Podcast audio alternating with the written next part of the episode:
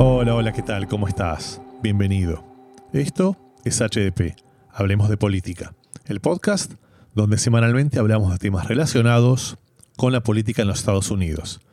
Mi nombre es Ariel Zimmerman, soy el conductor de este espacio y hoy vamos a hacer un episodio que hace mucho tiempo tengo ganas de grabar porque creo que va a nuclear algunos de los temas que hemos tocado en algún momento en el pasado. Para eso, tenemos el lujo de invitarlo a Nicolás Torres Echeverry. Nicolás, bienvenido al podcast. Por la invitación. Cuéntanos un poquito quién eres y a qué te dedicas. Claro, mira, eh, Ariel, yo soy estudiante del tercer año del doctorado en sociología en la Universidad de Chicago. Yo em, estudié en Colombia, Economía y Derecho. Trabajé por un tiempo en un centro de pensamiento que se llama De Justicia y después me fui a hacer mi maestría en Derecho y Sociedad a la Universidad de Stanford. Y después de eso me vine a Chicago y he estado estudiando temas relacionados con construcción de Estado, con sociología política y en los últimos años relacionados con temas, digamos, de, Internet y democracia. Qué, qué interesante, ¿no? Pasaste de, de economía, derecho y luego sociología. Digamos, creo que debes tener este, muchas cosas eh, para poder contarnos. ¿Sabes qué? Mm, cuando, cuando hablamos, digamos, hoy vamos a hablar un poquito de Big Data. Creo que esta es una de las frases de moda, todo el mundo lo menciona y creo que pocas, pocas, pocas personas realmente entienden el, concepto. Y sobre todo, creo que muy pocas personas entienden que en realidad este, estos son conceptos que vienen existiendo hace muchos años y que quizás hoy tenemos la tecnología para poder, este, para poder explorarlos. En algún episodio anterior conté el ejemplo de lo que sucedió hace algunos años con Target, en donde a través de análisis de Big Data, este, muchas compañías, Target una de ellas, pude entender un poquito que mm, qué consumen y qué prefieren consumir alguno de sus, de sus clientes en consecuencia ofrecerles productos más específicos. Lo vemos en Amazon todo el tiempo, en donde cada uno de nosotros tiene su timeline o su definición y nos recomiendan productos. Lo vemos en Latinoamérica en Mercado Libre, lo vemos en muchísimos e-commerce. Y quizás no nos damos cuenta tanto, pero también sucede en plataformas como Facebook, en donde lo que yo veo es distinto a lo que ve una persona que puede vivir en mi propia casa y es distinto a lo que puede ver una persona que, con la que yo tengo relaciones, muy amigo mío, pero vive en otro lado. Porque al final son estos algoritmos los que eh, tratan de estudiar qué es lo que nos interesa más y sobre todo cómo hacer para este, contarnos una misma historia eh, en forma similar.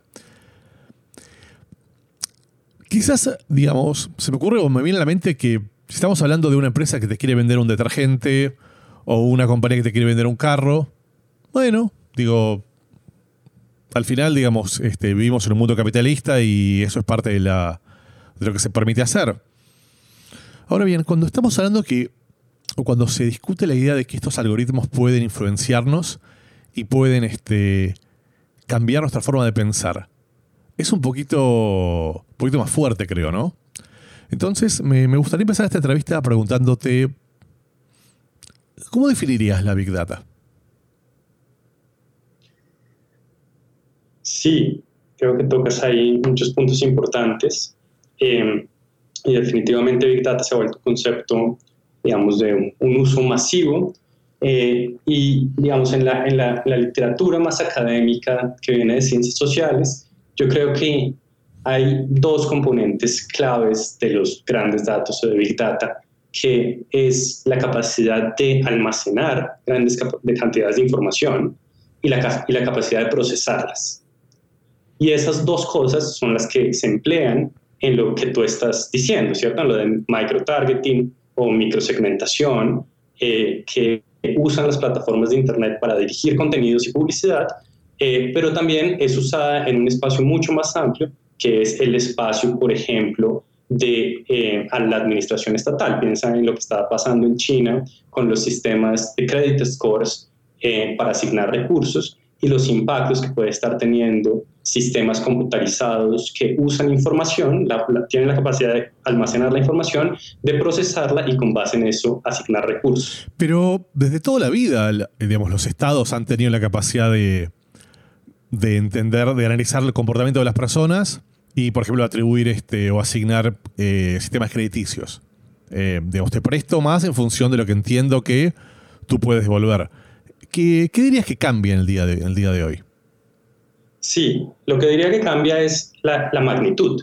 Eh, y cuando tienes cambios muy grandes en las magnitudes, puedes tener cambios cualitativos muy grandes. Es decir, es cierto que los estados han almacenado datos desde hace mucho tiempo y gobernado con base en esos datos. La creación de los censos ah, fue muy importante y el uso de los censos fue muy importante en la forma en la que el Estado y la sociedad se relacionaban.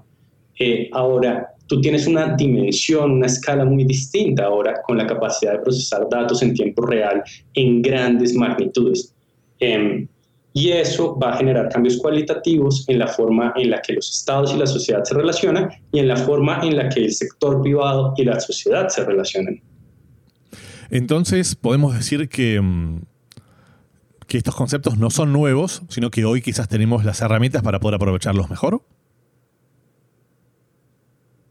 Yo creo que esa es una forma de decirlo, sí. Yo creo que esa es una forma de, presentar em, la idea de que siempre hemos usado datos eh, o desde hace mucho tiempo usamos datos, eh, pero la escala en la que lo estamos haciendo ahora es mucho mayor, porque tenemos la capacidad computacional de, de, de, hacerlo.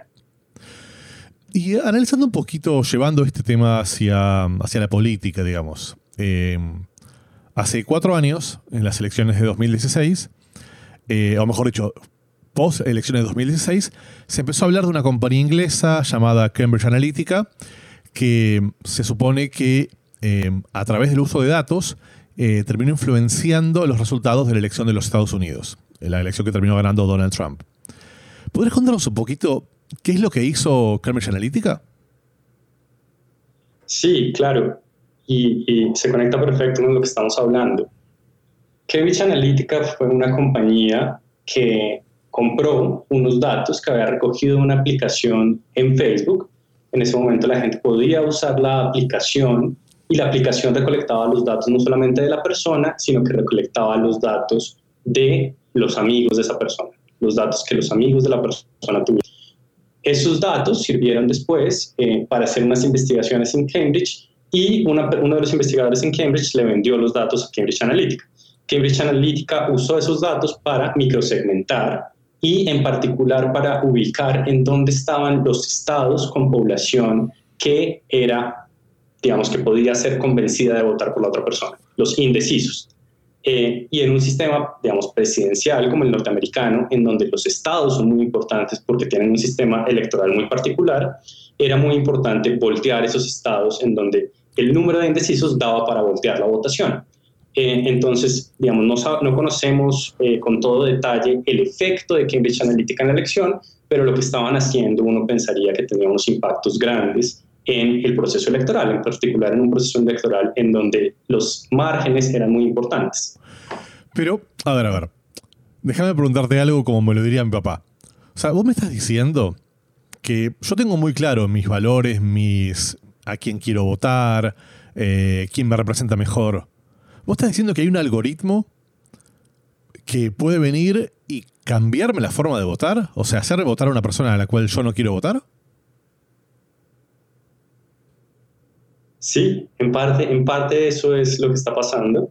Em, y lo que está haciendo es mostrándote información que te, el término en inglés, que te hace un notch, ¿cierto? Que te que te pone eh, unas viseras a los lados, te dice un poco hacia dónde mirar em, y te dice un poco eh, por quién votar. Esa es la idea que está detrás.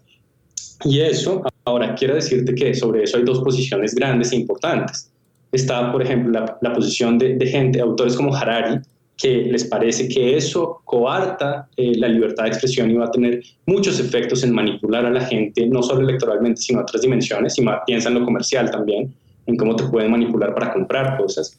Eh, y posiciones de gente como, eh, como Stephen Pinker, que es un psicólogo social, en el que dice, sí, eso es cierto, pero también es cierto que las estructuras mentales son mucho más resistentes eh, y eso no va a lograr manipular a todas las personas en la dimensión que algunos plantean.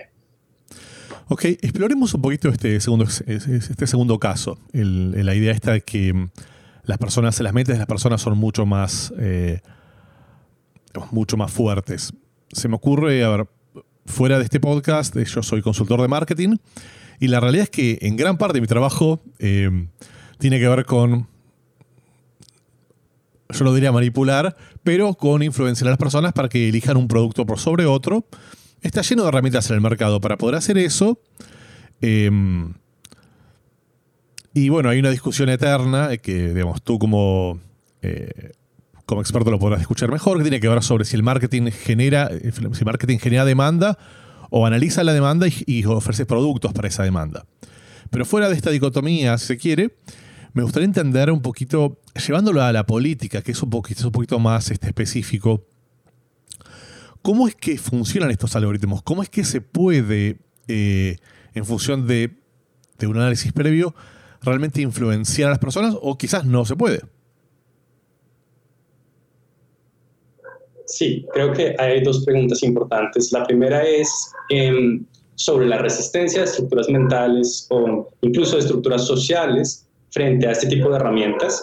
Em, y ahí puedes pensar por ejemplo, que hay mucha gente que ya tiene definida su posición política, que no importa lo que le muestres, esa, esa posición, eh, esa información va a ser interpretada de una manera que va a reforzar esas ideas políticas que esa persona ya tenía. Eh, y en ese sentido, la capacidad de convencer de esta manera no es tan grande, la capacidad de manipular de esta manera no es tan grande. Eh, y yo creo que ahí nos falta entender bastante cómo, cómo, cómo funciona esto y, y qué tanta capacidad tiene de manipular al público Em, ese es el primer punto. Y el segundo punto es cómo funcionan estas, estos, estos algoritmos que están usando estas compañías y también el sector privado. Eh, y eso tiene que ver con el desarrollo de Machine Learning, eh, digamos, de la unión entre estadística y, y computación. Y es que em, una idea básica es que tú entrenas eh, un algoritmo, un conjunto de reglas y les dices, si estas tres características aparecen en una persona, te lo, estoy simplificando mucho, es mucho, es, son con muchos más datos, pero digamos, si estas tres, si estas tres personas, em, si, estas, si esta persona tiene tres características, eh, ¿cuál es la cuarta característica que, eh, que predice, que predice em, el modelo a partir de las anteriores tres? Te, te, lo voy a decir mejor. Tú entrenas con base en los datos que te dicen esta persona tiene tres características y tiene esta cuarta, y después tú dices, hay este conjunto de personas sobre las cuales yo solo conozco estas primeras tres características y le puedes asignar la cuarta después a partir del entrenamiento eh, del modelo. Y de esa manera tú eh, entrenas modelos y entonces les dices, digamos, si estas tres personas tienen esta característica, muéstrales este contenido, porque esto es lo que va a hacer que se comporten de esta u otra manera políticamente. Y en relación a los contenidos, eh, ¿Tú crees que mm, las personas son más influenciables por, eh, por lo positivo o por, por, lo negativo? Es decir, em, acaba de haber una elección en Estados Unidos y mucha de la publicidad que se utilizó este, en, digital estaba más orientado, tengo entendido, hacia marcar los problemas o, los déficits de, del candidato opositor más que, más que las virtudes del propio. Por ejemplo, se utilizó en la Florida, se utilizó de forma muy, muy agresiva, posicionando o intentando posicionar a Joe Biden como un candidato socialista, acercándolo mucho a, personas que. Mm, a, personajes políticos que tienen mala imagen en este estado, puntualmente, no sé, este. Nicolás Maduro, puntualmente Fidel Castro, puntualmente estos perfiles. Entonces, ¿tú crees que funciona mejor eh, por la negativa, o sea, diciendo, asociando al, rival hacia algo negativo, más que hablar de las virtudes del propio? Sabes que yo no, no he visto información em, empírica sobre esto, ni estudios empíricos sobre esto. Em, de pronto tú tienes más información sobre esto de tu experiencia en marketing, eh, pero da la impresión de que, em, de que los mensajes negativos, es decir, cuando estas, estas em, herramientas de redes sociales activan emociones negativas, em, quizá sería, parecen ser más efectivas. Em, y yo creo, que hay una pregunta muy importante, pero no sabría decirte realmente cuál de esas dos eh, es la que predomina. Hace, mm, hace un tiempo recibí un meme, que, un meme que me pareció muy interesante que decía, si esta información es cierta, perdón, si esta información piensa lo que yo digo, debe ser cierto. ¿Tú crees que mm, este tipo de herramientas, estos algoritmos, em, son apoyados a través de lo que llamamos fake news? Sí, yo creo que, em, es decir, creo que lo, que tú estás, lo que tú estás diciendo creo que, que, pasa y es que hay un sesgo de confirmación, es decir, la gente tiende a capturar la información que es acorde con sus creencias eh, y que refuerza sus creencias y descartar la información que eh, no va acorde con sus creencias. Y ahí, eh, digamos, la información falsa tiene un juego grande em, y entonces pues hay una interacción entre lo que la gente cree y lo que la gente selecciona y la información falsa que circula. Eso es una relación importante.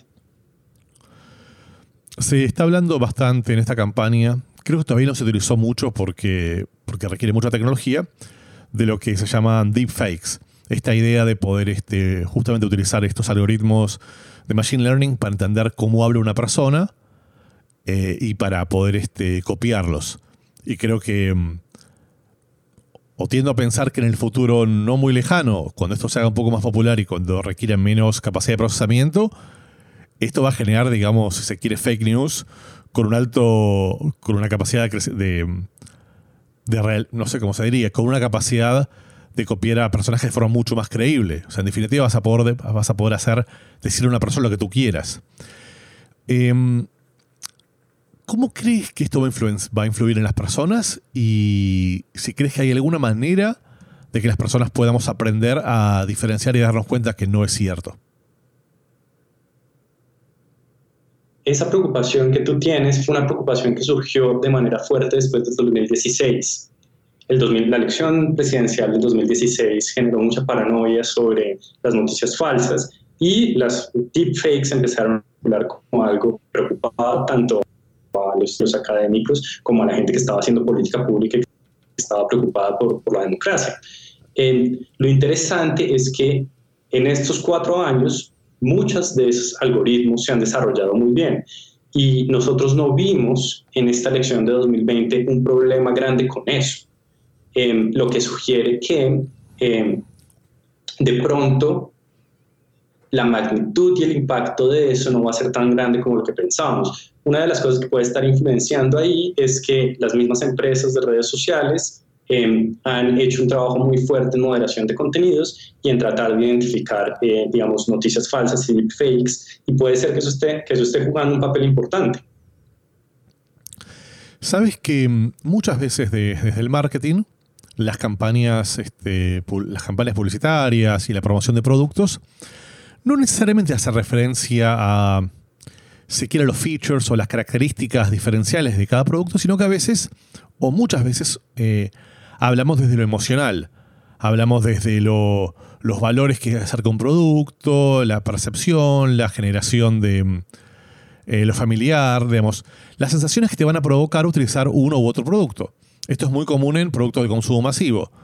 No vas a ver una publicidad de Coca-Cola diciéndote lo sano o lo bueno que es, sino recordándote tus sensaciones familiares, recordándote de tu familia, digamos, jugando un poquito con lo emocional. En la política también se utiliza se utiliza mucho. Y se supone que eh, ayuda a influenciar mucho más a las personas que hablando de, los, de los, hechos puntuales. Em, ¿Tú crees que, em, que, estos algoritmos aprovechan este tipo de valores para ofrecer este microsegmentación mucho más específica y para poder hablarles ya no con facts, sino con sensaciones a los posibles votantes? Sí, definitivamente. Yo creo que lo emocional es una de las cosas más importantes que está pasando en política en este momento y que tiene que ver con la polarización que se está generando en, en varias partes del mundo, no solamente en Estados Unidos. Y creo que lo que motiva eso es un tema emocional. Por ejemplo, lo que muestran eh, candidatos a los que les fue muy bien en algunas elecciones, como Donald Trump en la elección de 2016, es que podía haber una incoherencia eh, en lo que estaba diciendo y que uno podía encontrar contradicciones fácilmente en el discurso de lo que estaba diciendo, pero parecía haber una coherencia emocional muy fuerte y una transmisión de, un, de unas emociones muy claras hacia un público muy claro que movilizaba políticamente a la población. Hace, hace unos días surgió una, una disyuntiva en los medios, eh, creo que fue interesante, donde tenías eh, al presidente Trump em, diciendo públicamente que, mm, digamos, declarando públicamente que había habido fraude en las elecciones, declarando públicamente que, mm, que él había ganado, y estratégicamente varios de los medios, incluso algunos medios que se pueden definir como opositores al gobierno, perdón, al revés, medios que se pueden decir como aliados al gobierno, como Fox News, fueron de alguna forma quitándolo del aire, haciendo, si se quiere, censura, indicando que eh, lo que el presidente estaba diciendo no sería del todo correcto.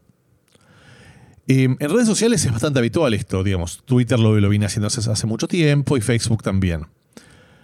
Mi, mi pregunta acá tiene más que ver quizás no con el algoritmo puntualmente, con la directiva de los medios, sino con la responsabilidad y respeto quizás este, a la figura. ¿Tú crees que, que esta es una buena práctica que están tomando los medios hoy en día? Yo creo que lo que dices toca unos temas muy importantes que tienen que ver con los ecosistemas de información. Eh, y ayer, estos días, estaba leyendo un libro que, a mí me gusta mucho em, de un em, de un political scientist, se, se, se, olvido las palabras en español, pero em, de un académico que hizo un libro que se llama Comunidades Imaginadas. Y ese libro lo que dice es que la prensa jugó un papel muy importante a la hora de generar los imaginarios que crearon las ideas de nacionalismo. Eh, y que las ideas de nacionalismo, pues por supuesto, son muy importantes. Pero lo interesante es la importancia que le da a la, digamos, a la imprenta y a la circulación masiva de periódicos y de libros. A la hora de generar, a la hora de generar las ideas de nación, las, las ideas de, de, la pertenencia a una nación. Eh, ahora, eso tiene una relación muy interesante con lo que estás diciendo, porque lo que estás diciendo, por ejemplo, con lo de Fox News, em, es, primero, Fox News tiene una audiencia muy particular que se ha identificado muy fuerte, que se ha empezado a radicalizar hacia un sector eh, político, eh, que tiene una identidad muy fuerte. Y ahora el Internet también está permitiendo que surjan otros ecosistemas más radicales de información. Cuando tú empiezas a tener esas islas de gente que circula con solo ciertos tipos de información, pues las identidades que están surgiendo ahí son muy importantes y es muy importante entenderlas y van a tener unas consecuencias políticas muy grandes. Eh, entonces, van a radicalizar, por ejemplo, los partidos políticos, eh, van a generar identidades que de pronto van a generar fracturas eh, sociales muy grandes, procesos graves.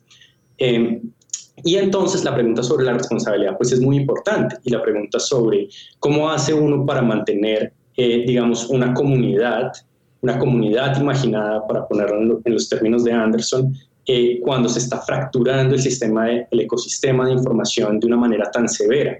Y ahí las responsabilidades de todos los actores que están envueltos, que son los periódicos, pero también son las plataformas de Internet, pero también son los partidos políticos, pues eh, hay que discutirlas.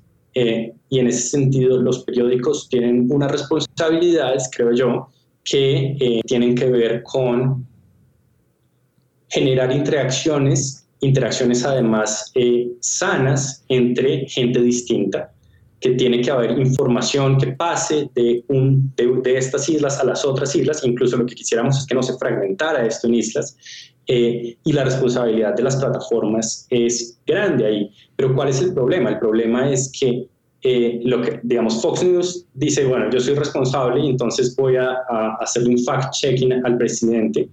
Eh, y los seguidores del presidente dicen, ah, no, entonces Fox News ya no es el, el, periódico que me sirve o el, o el, canal de noticias que me sirve y se mueve a otro ecosistema distinto. Eh, ahora, ¿cómo vamos a hacer para que no nos fragmentemos en islas que no se comunican, islas que se radicalizan, islas que nos van a generar fracturas sociales. Claro, pero en realidad, a ver, vamos a hacer el ejemplo de, Fox News. Fox News no, no estaría haciendo un fact-checking. Lo que hizo fue sacó al presidente del aire, lo mismo que había hecho CNN, lo mismo que había hecho MSNBC hace unos, digamos, unos minutos antes, diciendo directamente que el presidente no estaba diciendo la verdad. Yo tiendo, tiendo a pensar que hacer un fact-checking implicaría dejar que el presidente termine y luego decir, bueno, ok, el presidente dijo A, B, C, D. Bueno, A no sería correcto, B sería diferente, C sería diferente y eventualmente D estaría bien. Eh, mi, mi pregunta ahí es, el mensaje que está dando a la comunidad cuando eligen hacer una censura no sería muy fuerte y no estaría incluso yendo por fuera de la figura puntual presidencial y afectando directamente a la institución del presidente de los Estados Unidos? Pues mira, yo creo que hay unas preguntas difíciles, unas preguntas que, em, digamos que la ética periodística ha estado trabajando desde hace tiempo, pero que siguen siendo preguntas muy complicadas. Em, y yo creo que, digamos, lo que hizo Fox y lo que hizo Twitter durante la elección van un poco en la misma dirección. Em, y, tienen que ver con las responsabilidades que esas, esas entidades asumieron y decidieron tomar. Em, y yo no, no estoy seguro que sean equivocadas, eh, pero tampoco estoy seguro de que sean eh, las mejores. Eh, y creo que ahí tiene que haber una discusión más amplia sobre sobre eso, sobre eso de las responsabilidades y las acciones que deben tomar estos actores importantes en este ecosistema.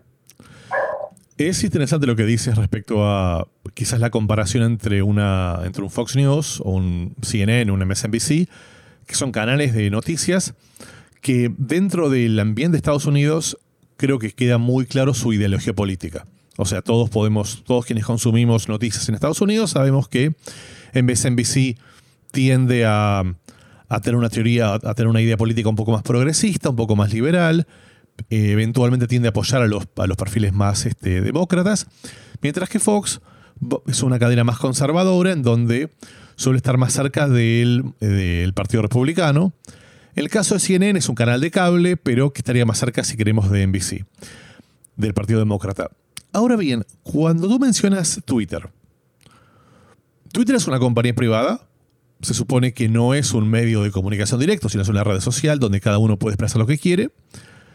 Y a mí lo que me llama la atención en estos casos, puntualmente, es que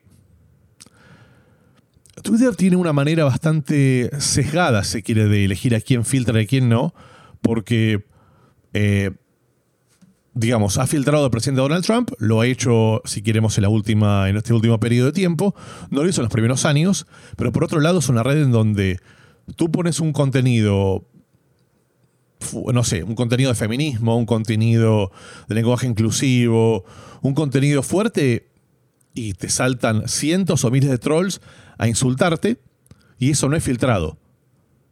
Entonces, tengo mis dudas si cuando tú eres una compañía eh, privada como Twitter, que no, no necesariamente declaras los intereses políticos, eh, debieras tener la misma capacidad de poder hacer este tipo de, de filtrado y no se considere esto censura.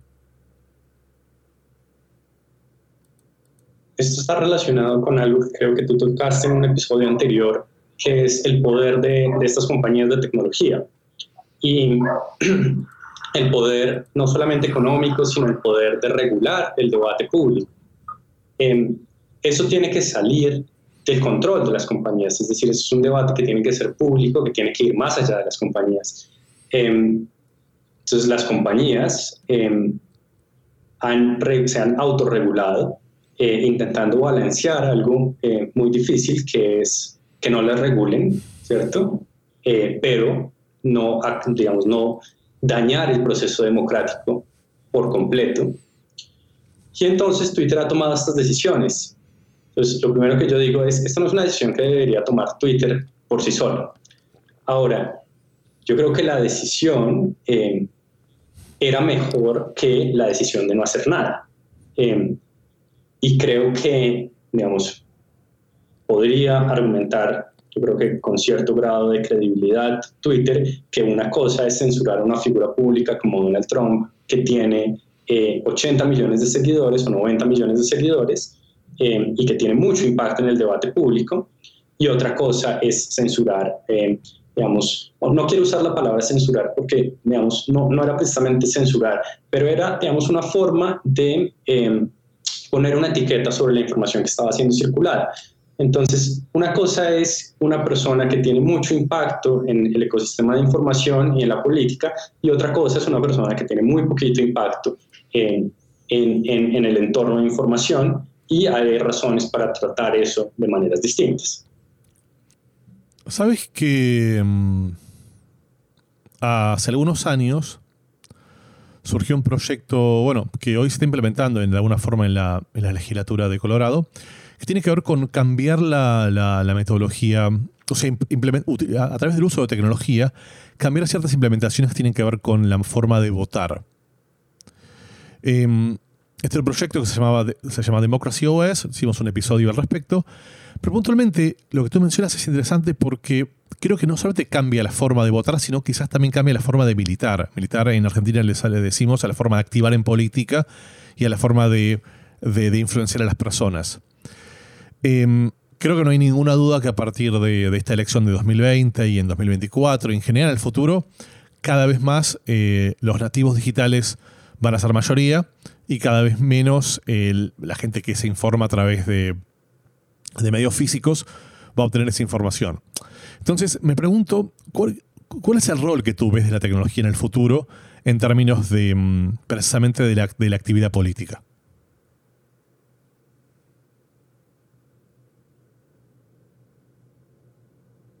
Es una pregunta muy, muy amplia y que yo me hago mucho.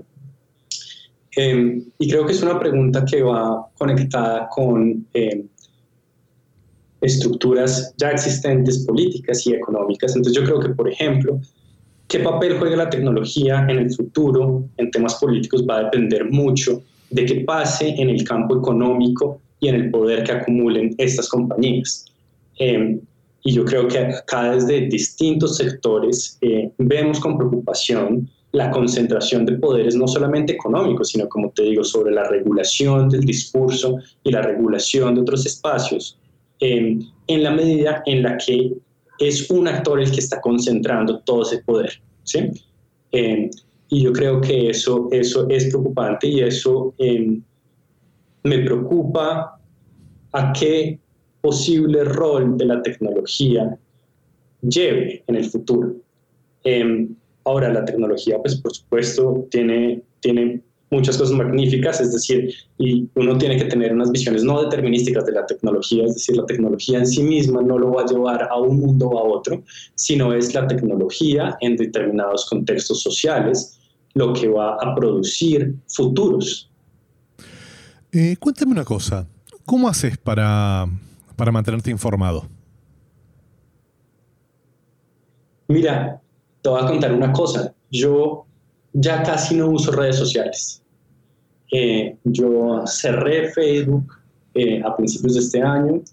Em, no tengo Instagram, no tengo Pinterest, no tengo TikTok. Tengo un Twitter que uso muy poco y lo uso de manera muy pasiva. Y la manera en la que me informo es yendo directamente a periódicos. Y esos periódicos intento que, o esas fuentes de información, intento que tengan un balance sobre el espectro político.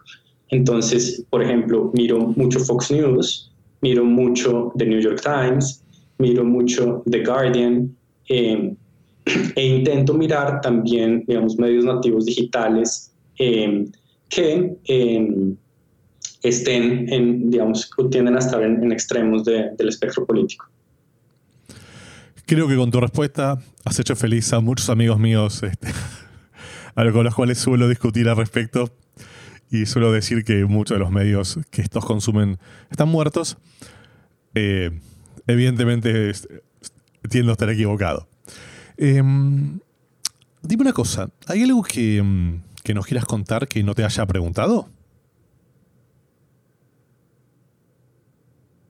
Mira, yo creo que hay, unos yo creo que hay unos debates sobre Internet y democracia que son más amplios que el debate de noticias falsas y microsegmentación, que son muy importantes em, y que tienen que ver, por ejemplo, con el debilitamiento de estructuras políticas, em, como los partidos políticos, o las nuevas formas en las que están operando los movimientos sociales en la era digital, que está relacionado con la tecnología.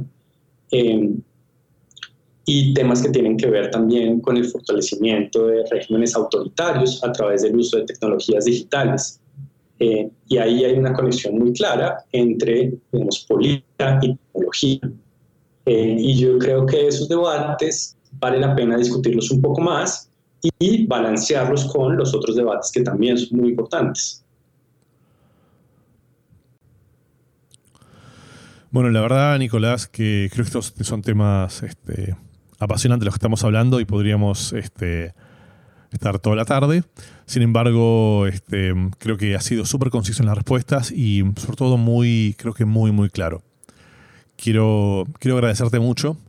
La verdad es que son temas difíciles y los has explicado de una manera muy simple, así que muchísimas muchas gracias por el tiempo que nos dedicaste y ojalá podamos, este, ojalá podamos invitarte a un próximo episodio